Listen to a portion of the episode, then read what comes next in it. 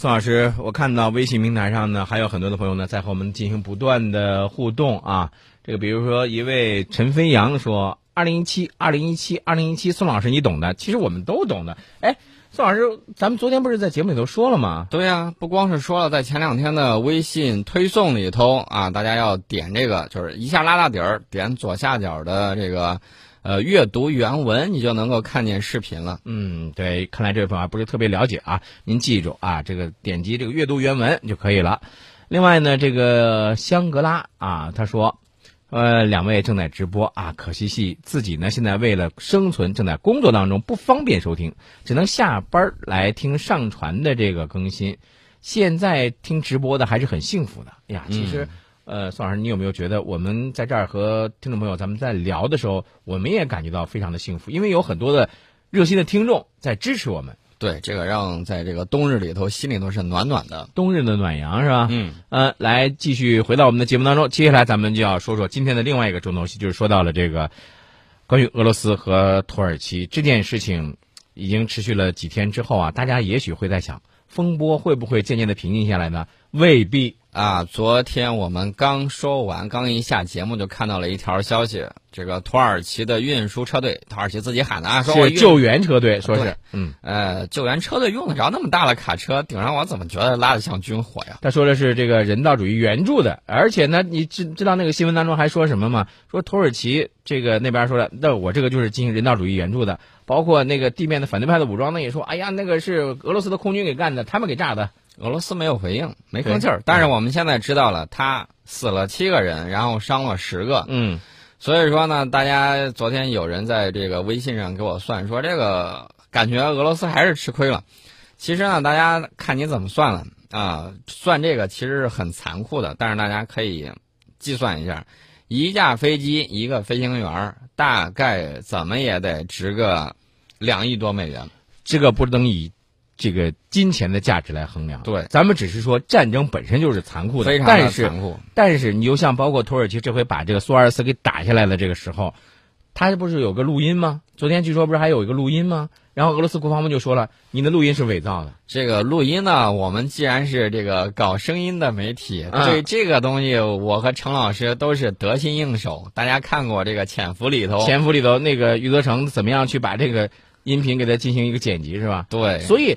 像土耳其，你这个时候就拿出来，就突然让我想起来了，在，嗯，那一段你记不记得有一个这个呃民航的客机，嗯，也是当时有一个拿出来了一个所谓的这个录音，那录音之后被证明也是伪造的，对，所以我们的这个网友啊，记不住就说这个俄罗斯的组合拳马上就要出了，啊，这个经济军事对付土耳其不成问题，但是呢，我告诉大家，这个里头呢有很大的纵横捭阖在里头。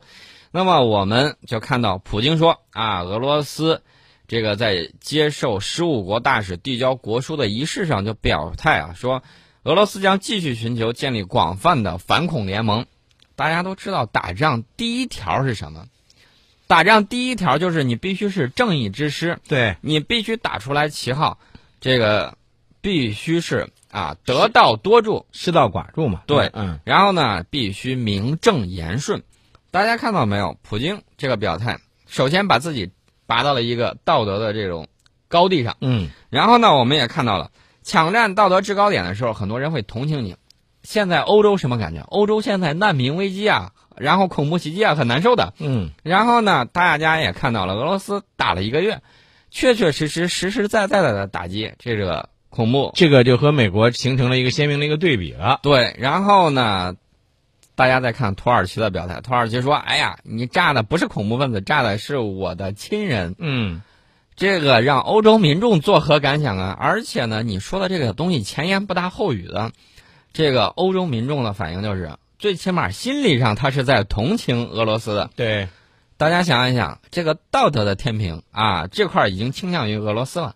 俄罗斯呢，没有马上就说我要怎么样怎么样，然后呢？俄罗斯还有一点，马上去问美国，去问北约。他和克里不是这个谈话？对，哥，美国说这这这这事儿跟我没关系啊，不是我弄的，我没参与，甭找我。嗯。但是呢，作为盟友，这个土耳其是北约的成员之一。嗯。你呢也不能去难辞其咎。我跟你说，啊，你也不能去侵略他。嗯说俄罗斯，你不能侵略他，嗯你不能去使劲揍他。这个呢，北约也说了，北约说这个北约有一个北约盟国，它有一个特点，就是你打它其中一个，它其他的可以来进行援助。对，不光进行援助，还可以进行反击、嗯啊。其实呢，北约跟美国都在画底线，就是说，你只要这个不去军事干预的啊，比如说你倾全国之力把土耳其给打了，嗯这样不行，我们肯定看不下去。嗯剩下的事儿呢，这个底线给你画到这儿，剩下的事儿就是，这个你们俄罗斯跟土耳其两国之间的事儿，你们想怎么吵怎么吵，别招我们就行。我跟你说，这里头是这样啊，你看普京还有一个表态呢。普京说，这件事情发生之后，直到现在也没有听到来自土耳其高层的一句明确道歉，他们没有要赔偿的意思，更没有表示要严惩肇事者。所以普京就说了，我们觉得土耳其领导人有意要把俄土关系给逼入死胡同。那你就说，哎，咱们就想说一下这个事儿。你说这个埃尔多安，他也不是说，呃，不明事理，对吧？这件事发生之后，他为什么就是这件事情躲躲闪闪，始终是，呃，避而不谈飞机被击击落这件事情？更重要的事儿有个什么情况吗？最起码土耳其在世界现在面前有一个什么印象，就好像在说谎啊！刚开始说五分钟我警告了十回，后来又说十七秒警告了十次。呃，您是说绕口令呢，还是说绕口令呢？还是这个嘴太溜？十秒钟啊，十这个十七秒警告十次，你你那怎么能够？说到的？就就像我们昨天分析那样，你在说那个警告的时候，你俄罗斯的战机早都飞过去了，对不对？对，你这这是一个，另外一个，你还有一个问题就是，你现在你土耳其，你这样子做了以后，你是不是就让大家认为，人家俄罗斯正在那儿打这个 IS 极端组织呢？你砰一下把人家的这个飞机给打下来了，那你那你是不是就意味着，那你向着是这个 IS 极端组织呗？呃，这个俄罗斯拿出来一个资料，嗯。说去年一年，你土耳其的飞机一共侵入希腊领空两千多次，嗯。啊，你这个而且呢，这个土耳其的总统这个埃尔多安当时还说，临时侵入不应该被指责。你土耳其飞机一年进入人家两千多次，不应该被指责。那么其他国家进入你十七秒就要击落，这不是双重标准吗？对，所以这种情况下，这个土耳其的有些理由和解释是站不住脚的。没错，嗯然后呢，英国的有一个调查呀，英国《每日邮报》的读者调查，百分之九十以上都支持俄罗斯。大家都知道，在这个顶上，土耳其已经输了一招。接下来我们说到的 S 四百呀、S 三百呀等等的这种部署，嗯大家就知道了、顺理成章了，是吧？啊。然后呢，这个土耳其，我觉得有点凶险。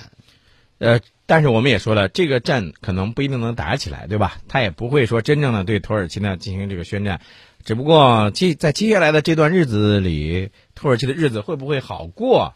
哈哈，我觉得不好说啊。啊，我们的这个微信网友啊，已经告诉我们一个消息了，说俄罗斯国防部已经宣布，这个俄罗斯苏 -24 战机坠毁地点附近的恐怖组织和神秘团伙已经被俄罗斯轰炸机和叙利亚政府军的火箭炮歼灭了。这个新闻听着很有意思，哎啊，神秘团伙，天道好还，报应不爽啊！哎所以说呢，这个土耳其好自为之吧。